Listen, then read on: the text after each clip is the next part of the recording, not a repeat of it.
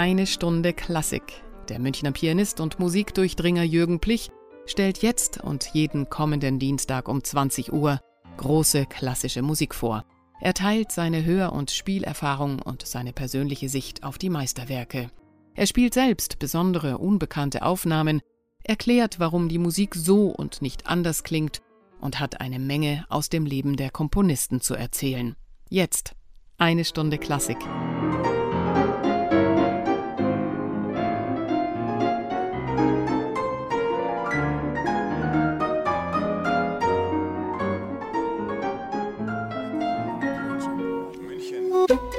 Radio München. Liebe Hörer, willkommen zu Eine Stunde Klassik.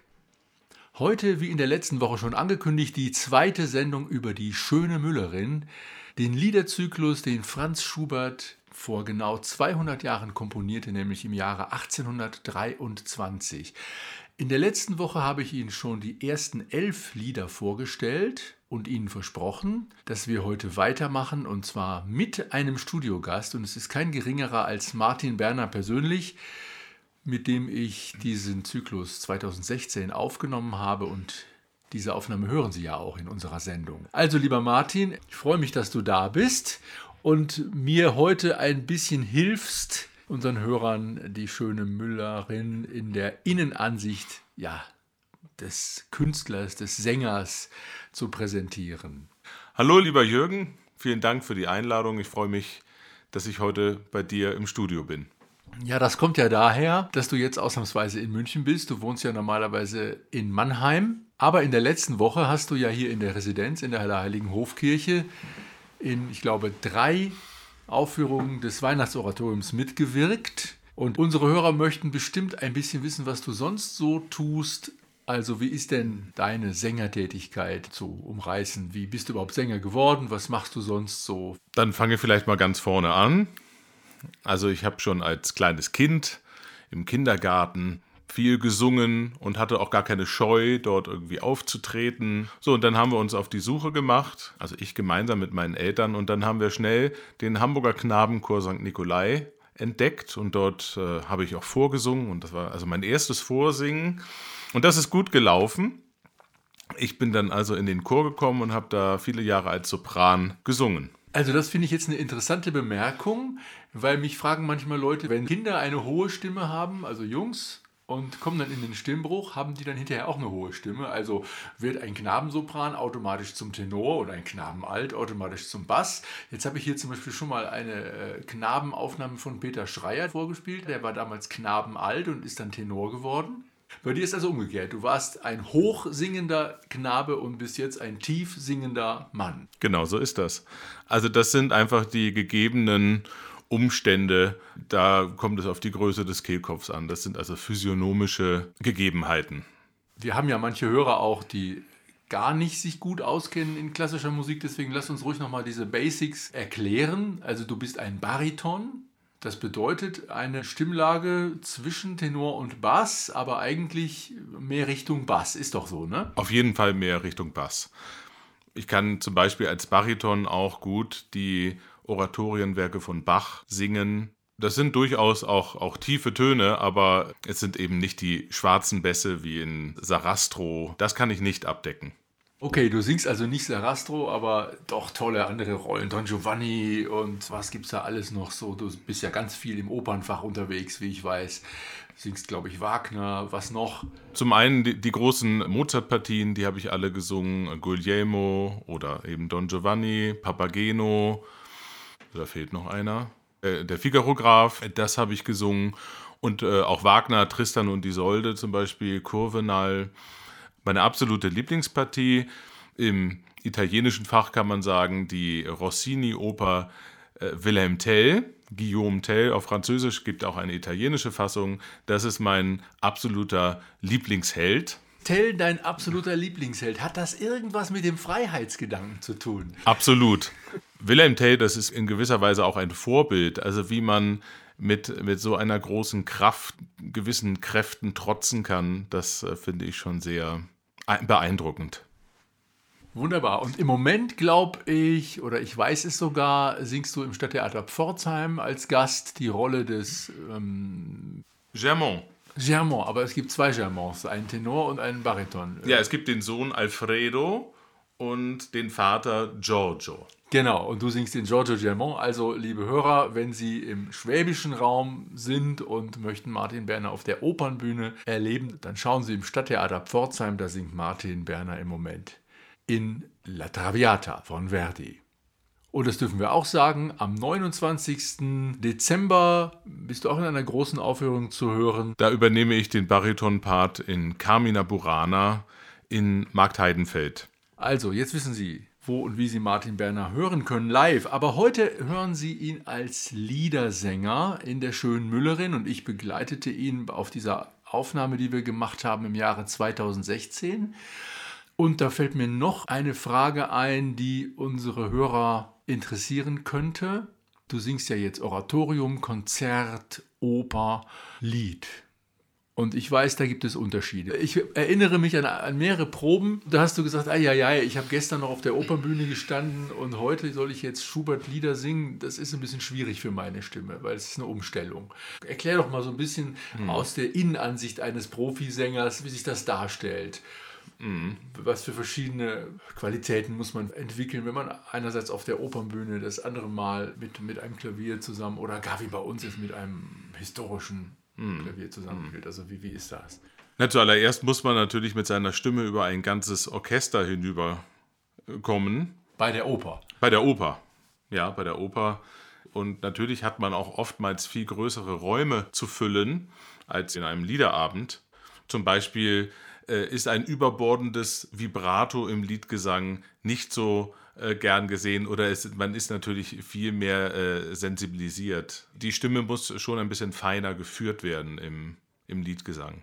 Und in der Oper geht es oftmals natürlich also um Lautstärke. Man macht alle Räume auf. Alle Räume, damit meinst du in, im, äh, also Resonanzräume in deinem Kopf, in, deiner, in deinem Körper. Das meinst du mit Räume, ja? Oder? Ja, ja, genau das eine ist vielleicht Kraftsport und das andere ist mehr äh, Akrobatik. Das finde ich gut. Also toll. Und, und Schöne Müllerin ist also auf jeden Fall Akrobatik. Auf jeden Fall Akrobatik. Gut.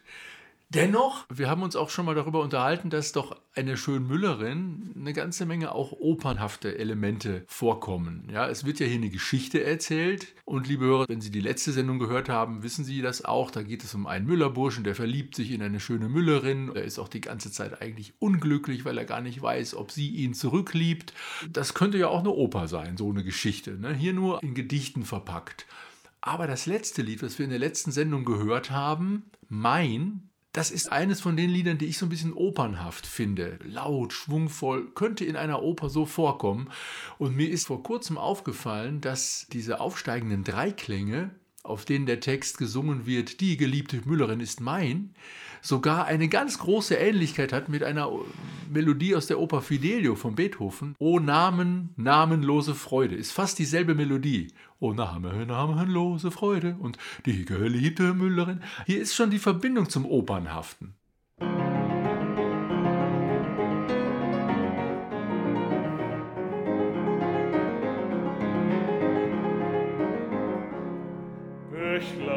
Lass ein Rauschen sein, Räder, stellt euer Brausen ein, all ihr munteren Waldvögelein, groß und klein, endet eure Melodein, endet eure Melodein.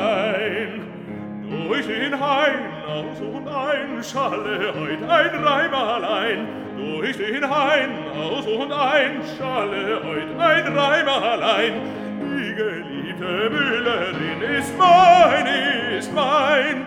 Die geliebte Müllerin ist mein, ist mein. Mein, mein. Frühling, sind das alle deine Blümelein? Sonne, hast du keinen helleren Schein? Ach, so muss ich ganz allein mit dem seligen Worte mein, unverstanden in der weiten Schöpfung sein, unverstanden in der weiten Schöpfung sein.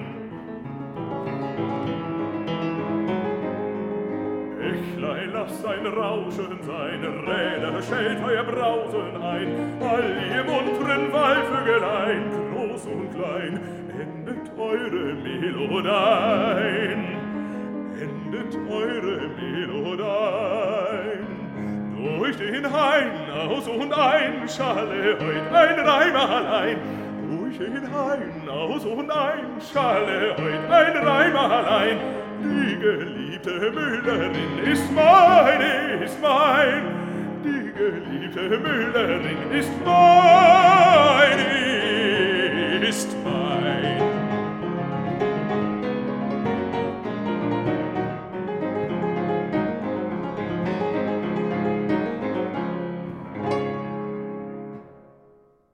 Also, jetzt haben wir noch mal gehört, mein, jetzt sind Sie wieder auf dem Laufenden, liebe Hörer. So ist also jetzt die Situation. Der Müllersbursche hat die schöne Müllerin erobert.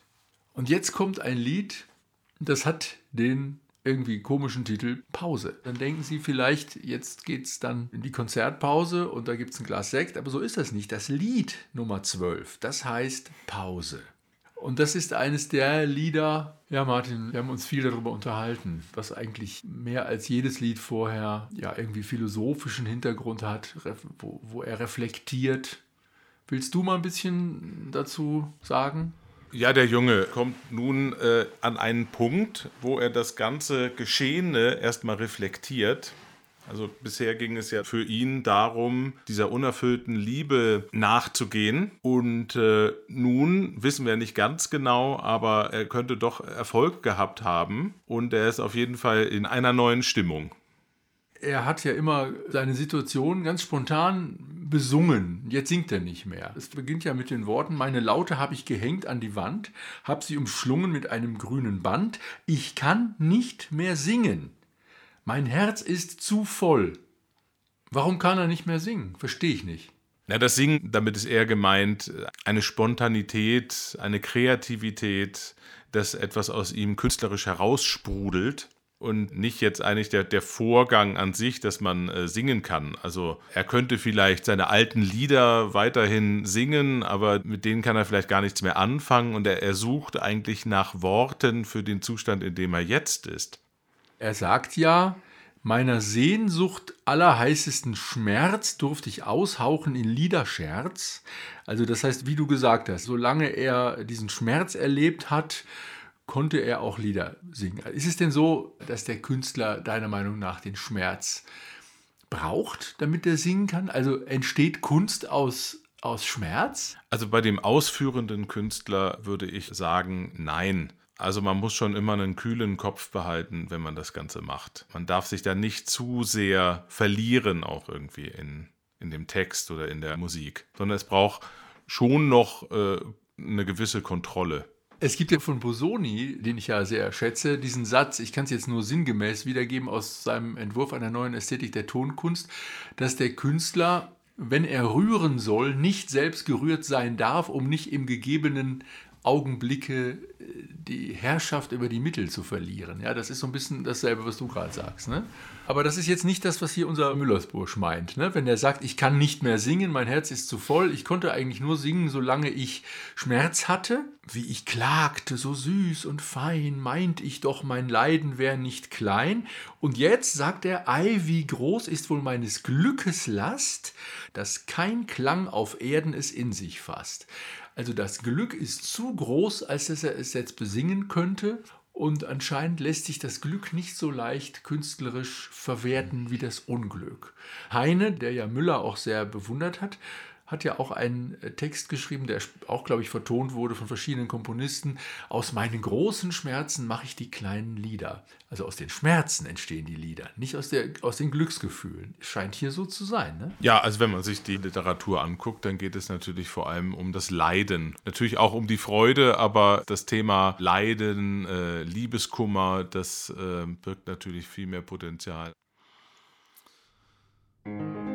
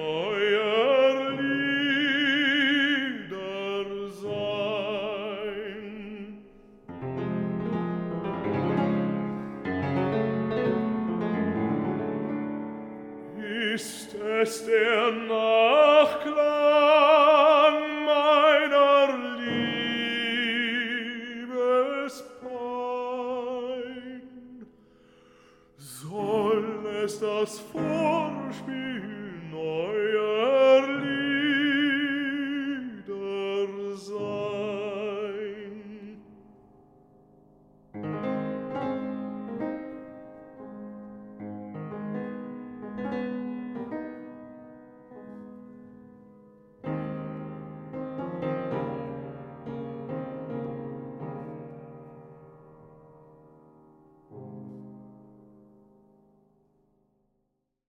So, das war das Lied Pause. Jetzt kommt das nächste Lied und jetzt ist hier das neue Element, das jetzt eine große Rolle spielt, ab hier thematisiert. Das heißt nämlich mit dem grünen Lautenbande. Was hat es denn mit dem Grün auf sich, Martin? Erzähl du das doch mal unseren Hörern. Ja, also hier wird eine neue Person schon mal vorsichtig eingeführt. Ein kleiner Hinweis für den Hörer, dass, dass die Geschichte jetzt äh, einen neuen Höhepunkt erreicht. Ja, denn der Text beginnt ja mit einem Zitat. Er sagt, Mein Liebchen sprach heute zu mir, schad um das schöne grüne Band, das es verbleicht hier an der Wand. Interessant finde ich, dass die Müllerin ja gar nicht äh, an seinem Lautenspiel interessiert ist, sondern vielmehr an diesem grünen Band. Hat sie da vielleicht schon einen, einen Hintergedanken? Warum sie auch sagt, das ist meine Lieblingsfarbe und sie bindet sich das ins Haar oder was macht sie mit dem Band?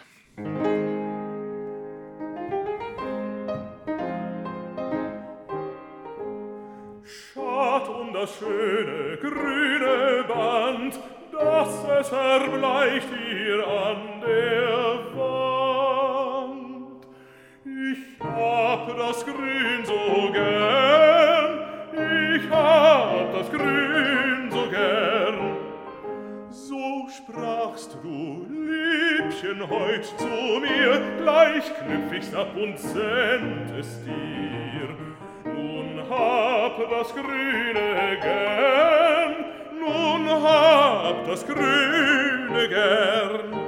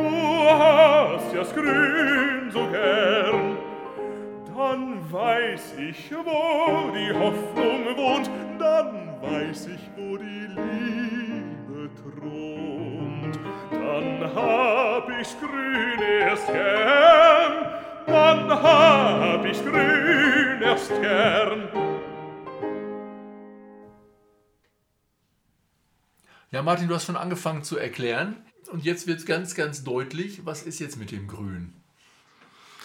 Jetzt äh, tritt ein Nebenbuhler auf und das ist der Jäger und der ist in grün gekleidet. Ja, grün, grün, grün sind alle meine Kleider, weil mein Schatz ein, Ein Jäger, Jägermeister ist. ein Jägermeister. Ein Jägerjäger ist. Ja, und, und der Müller kann sagen, ich trinke Jägermeister, weil meine Freundin fremd geht. Martin, sollen wir das rausschneiden oder lassen wir das? Das drin? lassen wir drin. Aber im Ernst. Ja, jetzt tritt eben der, der Jäger auf und äh, jetzt wird es äh, wirklich rasant. Ein wirklich schnelles, kurzes, knackiges Lied mit hohen Tonausbrüchen auch. Äh, Da geht es ja bis zum G hoch. Das ist ja für einen, für einen Bariton schon recht äh, hoch. Und da wird, äh, kommt richtig ins Schimpfen über diesen Jäger. Er spricht quasi den Jäger an, äh, also er stellt ihn sich vor als Gegenüber und beschimpft ihn. Also so einen Temperamentsausbruch hätte man dem jungen Mann jetzt eigentlich nach dem bisherigen gar nicht so richtig zugetraut. Und wir spielen jetzt das nächste Lied, Eifersucht und Stolz, direkt im Anschluss. Und jetzt spricht unser Müller nicht den Jäger an, sondern seine Geliebte. Wie so ein strenger Vater. Das tut man nicht. Ja, mit langem Halse nach der großen Straße sehen. Wenn von dem Fang der Jäger lustig zieht nach Haus, da steckt kein Sitz am Kind den Kopf zum Fenster raus. Er ist aber anscheinend schon irgendwo anders hingelaufen und tröstet sich irgendwie an seinem Bächlein, sagt aber zu seinem Bächlein, wenn du zu ihr gehst, dann sag ihr kein Wort von meinem traurigen Gesicht, sondern sag ihr, ach ja, er schnitzt sich gerade eine Pfeif aus Rohr und bläst den Kindern schöne Tänz und Lieder vor. Sie soll nicht erfahren, wie schlecht es ihm geht. Also dann hören wir jetzt der Jäger und Eifersucht und Stolz.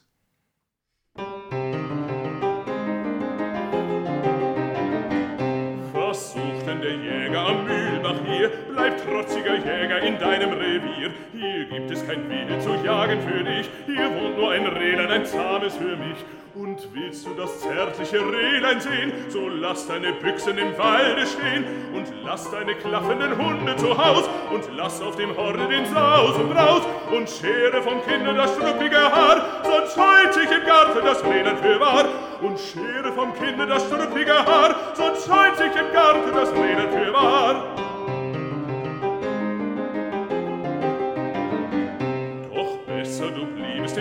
Dazu und ließest die Mühlen und Müller im Ruh. Was taugen die Fischlein im grünen Gezweig? Was will denn das Eichhorn im bläulichen Teich? Drum bleibe du trotziger Jäger im Hain und lass mich mit meinen drei Rädern allein. Und willst meinem Schätzchen dich machen beliebt, so wisse mein Freund, was ihr Herzchen betrübt. Die Eber, die kommen zur Nacht aus dem Hain und brechen in ihren Kohlgarten ein und treten und wühlen herum in dem Feld. Die Eber, die schießt, du Jägerheld.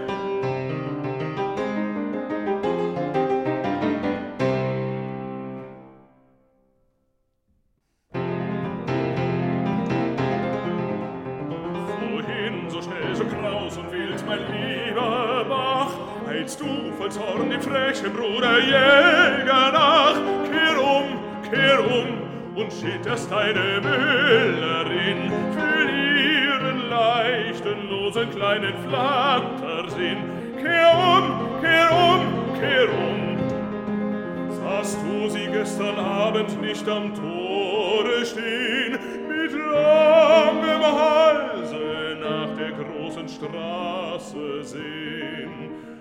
Wenn von dem Fang der Jäger lustig zieht nach Haus, da steckt kein Sitz am Kind den Kopf zum Fenster aus. Wenn von dem Fang der Jäger lustig zieht nach Haus, da steckt kein Sitz am Kind den Kopf zum Fenster aus. Geh Bächlein hin und sag ihr das, geh Bächlein hin und sag ihr das. Doch sag ihr nicht, hörst du kein Wort von meinem traurigen Gesicht. Sag ihr, er schnitzt bei mir sich eine Pfeife aus Rohr und bläst den Kindern schöne Tänze und Lieder vor. Sag ihr, sag ihr, er schnitzt bei mir sich eine Pfeife aus Rohr. Sag ihr, sag ihr, er bläst den Kindern schöne Tänze und Lieder vor. Sag ihr's, sag ihr's, sag ihr's.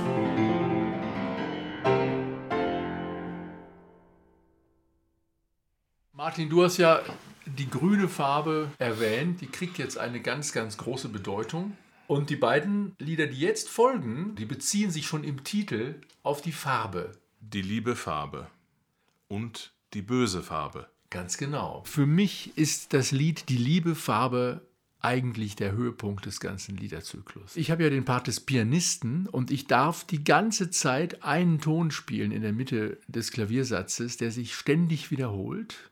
Was glaubst du, wofür dieser Ton steht oder warum du diesen Ton immer wieder äh, wiederholen musst? Also Ja, da sind wir wieder beim Schmerz. Ich glaube, dieser immer gleiche Ton, das ist wie so ein, ein Schmerz, der sich irgendwo reinbohrt. Eigentlich hat man das Gefühl, es ist auch schon die böse Farbe. Ne? Denn, oder was meinst du, es tut ihm doch unglaublich weh, äh, über diese Farbe Grün jetzt hier zu sprechen. Ja, also ich meine, er, er, er versucht vielleicht, wenn er, wenn er sagt, in Grün will ich mich kleiden, also ich will eigentlich auch der Jäger sein, aber ich habe das eigentlich gar nicht in mir. Ja, ich, ich bin und bleibe ein, ein Müller und bin weiß, ja, vielleicht farblos und, und ich habe nicht die, die Kraft, so daherzukommen wie, wie ein Jäger. Das steckt nicht in mir. Aha, also das Grün ist die Farbe des Lebens, der Kraft, der Männlichkeit in diesem Fall auch. Jetzt hast du gesagt, Martin, äh, er ist ja weiß. Und in dem nächsten Lied, die böse Farbe, da wird es ja wirklich ausgesprochen. Ne? Er sagt, er möchte in die Welt hinausziehen, wahrscheinlich weil er eigentlich fliehen will. Er will da jetzt weg. Ne? So heißt es in der ersten Strophe. Ich möchte ziehen in die Welt hinaus, aber jetzt ist eben die ganze Welt grün. Und deswegen singt er, wenn es nur so grün, so grün nicht wäre da draußen in Wald und Feld. Er kann das Grün nicht ertragen und deshalb möchte er jetzt eigentlich ganz viel weinen, Und die Farben aus der Natur herauswaschen. Ja, und sich eigentlich vielleicht schon auf die, auf die Winterreise begeben. Auf die Winterreise, ja, das ist ja Schuberts nächster Liederzyklus, vier oder fünf Jahre später geschrieben. Aber bleiben wir nochmal bei der Müllerin. Da sagt er nämlich in der dritten Strophe, ach grün, du böse Farbe du, was siehst mich immer an, mich armen weißen Mann. Da sagt er das dann ausdrücklich dann und Schubert äh, wiederholt das nochmal, mich armen, armen weißen Mann.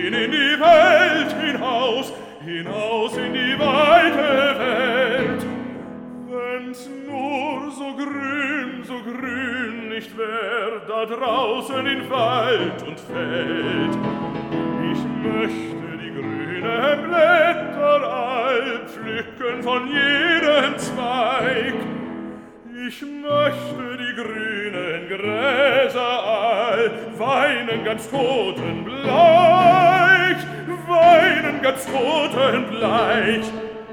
Ach grün, du böse Farbe, du, was siehst mich immer an, so stolz, so keck, so schadenfroh, mich armen, armen weißen Mann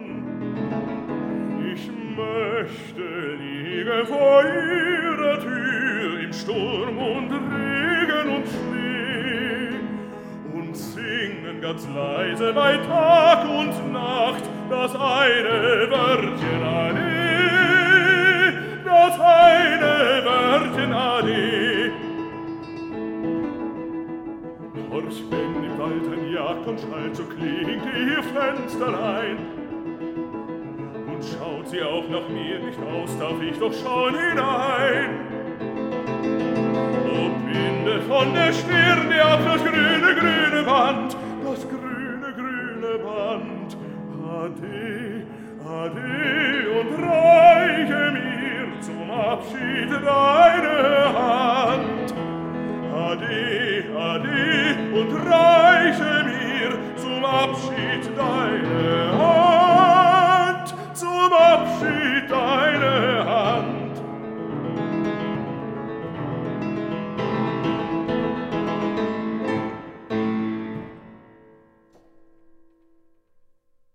So, das ist aber jetzt wieder, wie ich finde, ein Lied, das deiner Stimme so richtig toll äh, auf den Leib geschrieben ist. Wieder eine, wie ich finde, Opernarie eigentlich. Ne? Und das wissen ja viele nicht. Schubert wollte ja immer Opernkomponist sein. Aber das ist, das ist ihm halt nicht so gelungen. Ne? Aber, aber, dieses Lied ist schon, äh, ist, ist das für dich auch so? Ist das so ein bisschen so ein Gefühl, wie wenn du auf der Opernbühne stehst? Das ist ja mit sehr viel Werf, mit sehr viel Schwung komponiert, im großen Stil. Also auch als Klavierspieler ist er recht orchestral geschrieben. Auch hier wieder diese Tonwiederholung, aber ganz schnell kann man sich Holzbläser vorstellen. Da, da, da, ne? Ist das für dich auch so ein Gefühl, wenn du das singst? Bisschen opernhaft oder, oder würdest du sagen, nö? Also grundsätzlich funktioniert Oper schon, schon anders. In der Oper muss man viel, viel offener singen, also einfach mehr Klang machen. Und äh, im Liedgesang ist es schon wichtig, fein zu führen, auch wenn es dann mal große Ausbrüche gibt dürfen die nicht eigentlich zu opernhaft sein. Aber natürlich, ich weiß, was du meinst. Äh, es ist schon irgendwie in gewisser Weise Oper, aber äh, würde man jetzt so einen Liederzyklus äh, wie, wie komplett wie, wie ein, ein, eine große Opernpartie durchsingen, äh, da hätten wir keine Freude. Ja, interessant. Der Laie denkt eben, singen ist singen, ne? aber das ist halt nicht so. Als Pianist muss man auch als Liedbegleiter völlig anders spielen als als Solist. Du hast nun eine sehr volle, kräftige Stimme. Bei dir muss ich nicht so aufpassen, aber ich habe auch schon mal mit einer kleinen formatigen Sopranistin, äh, also mit Kleinformat, ich meine, es bezieht sich jetzt auf die Stimme, ne? einen Liederabend gegeben und sie hat auch gleich bei der ersten Probe gesagt, alles min mindestens um die Hälfte leiser. Ne? Das mochte ich erstmal gar nicht so akzeptieren. Da war ich noch so in den Anfängen und da habe ich viel von gelernt. Eigentlich habe ich da gemerkt, dass zum Beispiel Forte, wenn man im Liedgesang spielt, Forte, also eigentlich heißt es ja kräftig, das bedeutet unter Umständen, dass man absolutes Piano spielen muss und nur den Charakter des Klanges so klingen lassen muss, dass es kräftig klingt. Ne? Aber ein Dezibel ist es ganz leise. Das passiert natürlich, wenn man ein Rachmaninow-Konzert spielt, nicht. Da ist es ganz, ganz anders, ganz klar. Es ist so ähnlich wie bei dir. Ne? Da komme ich fast nie in die Verlegenheit, mit einem großen Orchester zu spielen. Deswegen kenne ich das nicht so gut, dieses Phänomen, aber kann mir das gut vorstellen. Jetzt aber wieder zurück zur Schönmüllerin. Wir hatten jetzt also die beiden Lieder, die liebe Farbe und die böse Farbe. Und das war jetzt schon das 16. und das 17. Lied. Jetzt fehlen uns noch drei Lieder. Und zwar kommt jetzt ein Lied, Trockene Blumen. Erzähl doch mal. Also in diesem Lied, denke ich, hat er jetzt mit dem Leben endgültig abgeschlossen Und er malt sich jetzt eigentlich aus, äh, wie es bei seiner Beerdigung sein könnte. Er möchte die Blumen von ihr auf seinem Grab haben. Er möchte die Blumen auf seinem Grab, in seinem Grab. Alle Erinnerungen, die er an sie hat, die möchte er mitnehmen. Und äh, dann kommt eigentlich äh, diese Stelle, die mir immer sehr gut gefällt. Jürgen, du hast dir dann immer so äh, vorgestellt, ja, mh, hm, wie kommt, was, was, was fange ich jetzt mit dieser neuen Musik an, die da so kommt, äh, die, die irgendwas mit dem Mädchen zu tun hat. Dum, dum, dum, dum, dum, dum. Spielen wir mal eben ein, damit die Hörer das dann wiedererkennen nachher.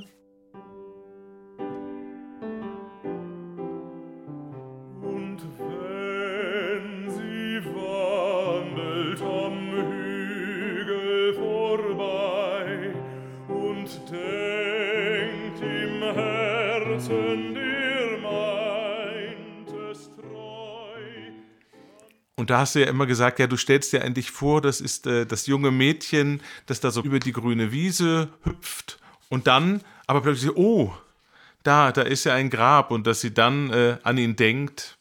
Ja, ich fand das jedenfalls sehr, äh, sehr toll, wie du das immer dargestellt hast, dieses Ja, und das, und das tröstet ihn dann, ne? Oder wie? Wie heißt es da im Text? Und wenn sie wandelt am Hügel vorbei und denkt im Herzen, der meint es treu, also er meinte es treu, meint mit Apostroph, dann, Blümlein alle, heraus, heraus, der Mai ist kommen, der Winter ist aus.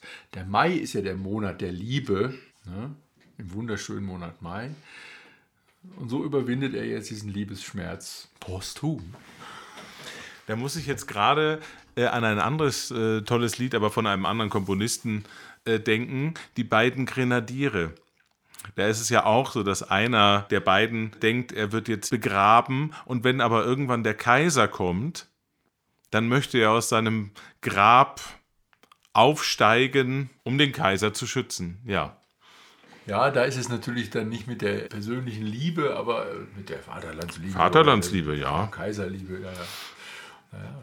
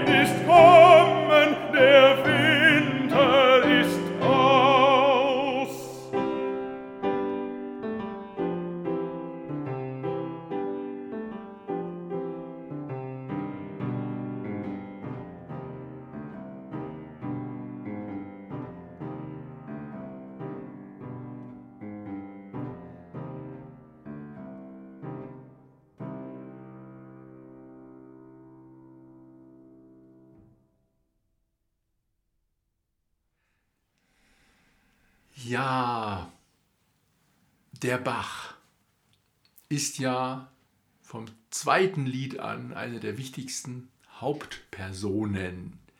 Jetzt hast du, Martin, heute den Einleitungstext von Wilhelm Müller zur schönen Müllerin, den Schubert natürlich nicht vertont hat, hat auch noch einige andere Gedichte, die Müller ursprünglich geschrieben hatte, nicht vertont.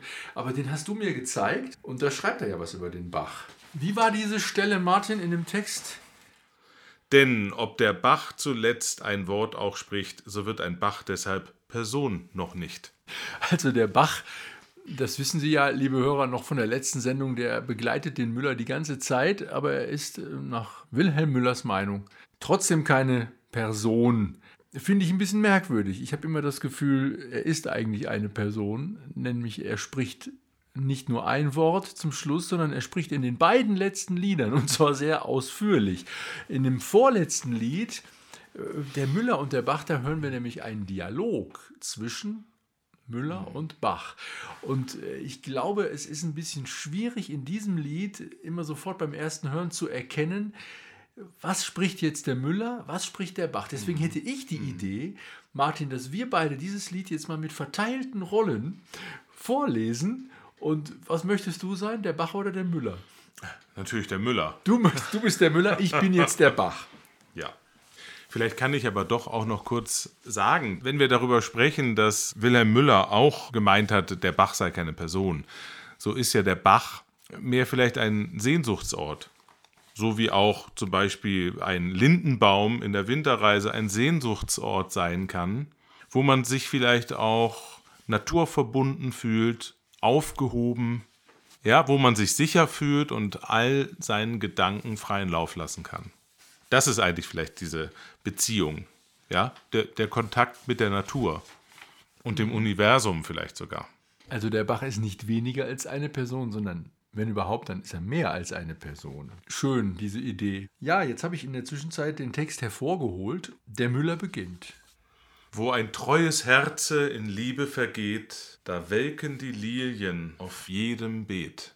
Da muss in die Wolken der Vollmond gehen, damit seine Tränen die Menschen nicht sehen. Da halten die Englein die Augen sich zu und schluchzen und singen die Seele zur Ruh.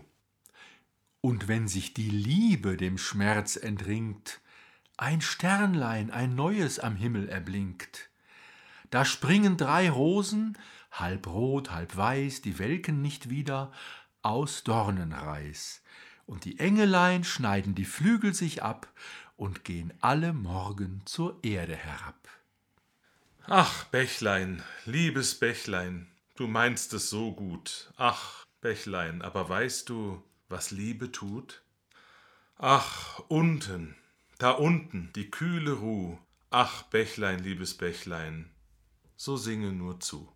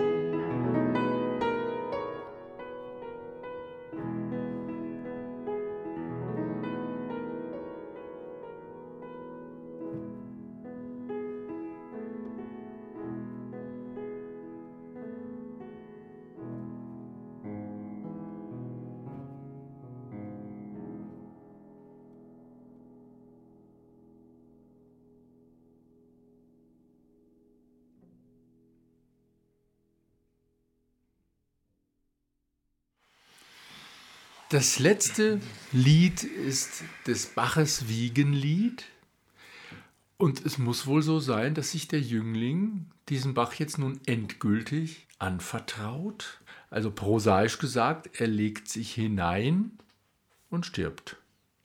Und in fünf Strophen wird dies besungen und es wird nochmal ganz viel rekapituliert, was wir jetzt in diesem Zyklus gehört haben. Martin, wir haben uns ja auch darüber unterhalten, dass die Künstler, die die Musik aufführen, also in diesem Fall wir beide, zwar dem Text gerecht werden müssen, aber nicht wie ein Schauspieler wir die Freiheit haben, einfach alles zu machen, was der Text uns an Möglichkeiten offenbart, sondern wir müssen uns ja daran halten, wie Schubert es bereits interpretiert hat mit seiner Musik. Ja, Schubert hat ja, indem er den Text vertont hat, ihn gleichzeitig auch schon irgendwie interpretiert. Und da können wir nicht drüber hinweggehen. Ne? Und ich weiß ja, dass du dich auch manchmal sogar ärgerst im Opernbetrieb, dass nicht immer jeder Regisseur, wie soll man sagen, Ja, man hat ja oft das Gefühl, dass man sich den Text neu bauen muss.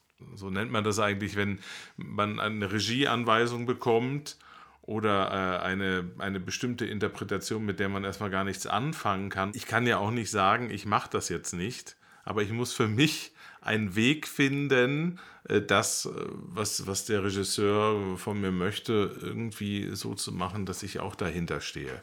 Und das ist nicht immer einfach. Das ist aber genau das, was wir jetzt hier nicht machen wollen. Wir sagen nicht, wir interpretieren jetzt den Text ganz frei von der Musik, irgendwie so, wie, wie wir glauben, den interpretieren zu müssen oder zu wollen, sondern wir schauen immer sofort, wie hat Schubert denn diesen Text interpretiert. Ne?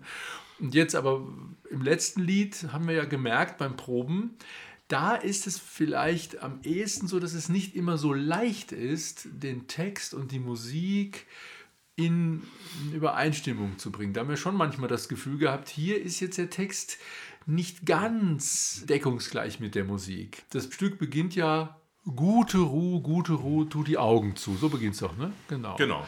Und wenn man jetzt den Anfang hört mit der Musik, das spielen wir jetzt mal kurz ein.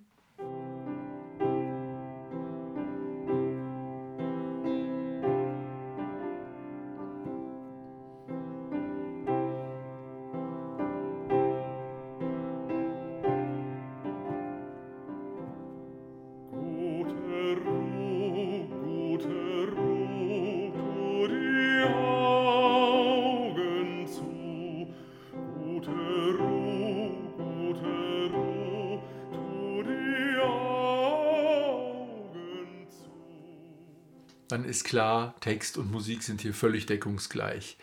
Aber dann gibt es später zum Beispiel einen, äh, eine Strophe, da geht es tatsächlich dann wieder um den Jäger.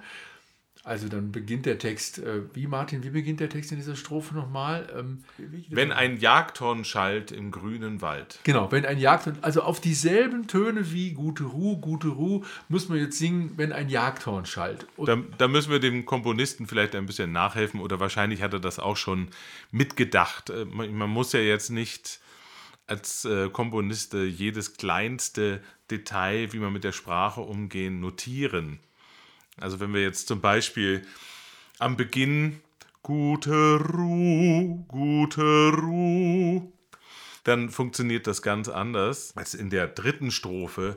Wenn ein Jagdhorn schallt, ja, da habe ich eine ganz andere Betonung. Das macht eigentlich auch eine Lebendigkeit aus. Und über solche Dinge machen wir uns Gedanken. Und dann singt man mal eine Phrase durch oder man macht bewusst eine Unterbrechung, weil das ist ja das Allerwichtigste, dass wir versuchen, den Text so gut wie möglich verständlich rüberzubringen, damit es sich dem Hörer erschließt. Ja, wir hoffen, ich hoffe, wir hoffen beide, dass uns das gelungen ist, sind eigentlich auch davon überzeugt. Und ich fand, das war jetzt auch nochmal ein schönes Schlusswort von dir, Martin, und ein schöner Einblick in unsere Arbeit für unsere Hörer. Und jetzt hören wir dann das letzte Lied.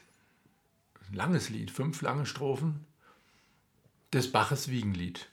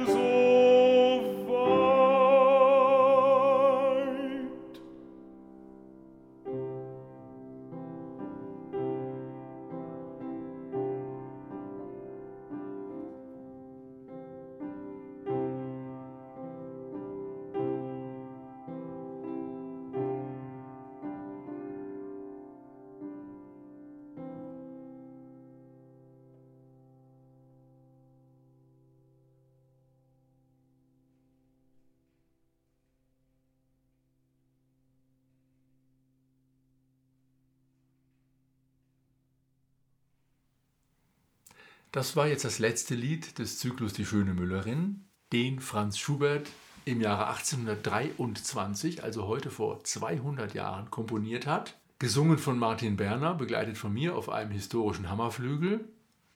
Ja, lieber Martin, ganz herzlichen Dank, dass du hier heute mit mir für unsere Hörer diesen Zyklus und die Hintergründe der Musik, des Textes und auch unserer Arbeit ein bisschen nahe gebracht hast. Ganz toll. Und von Ihnen, liebe Hörer, verabschieden wir beide uns auch und grüßen Sie ganz herzlich und sagen, oder ich zumindest sage bis zur nächsten Woche, Ihr Jürgen Plich.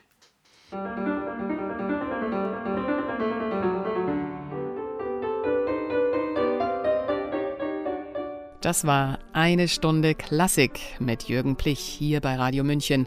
Jeden Dienstag um 20 Uhr und sonntags um 10 Uhr in der Wiederholung. Nachzuhören übrigens auch auf unserer Webseite www.radiomünchen.net.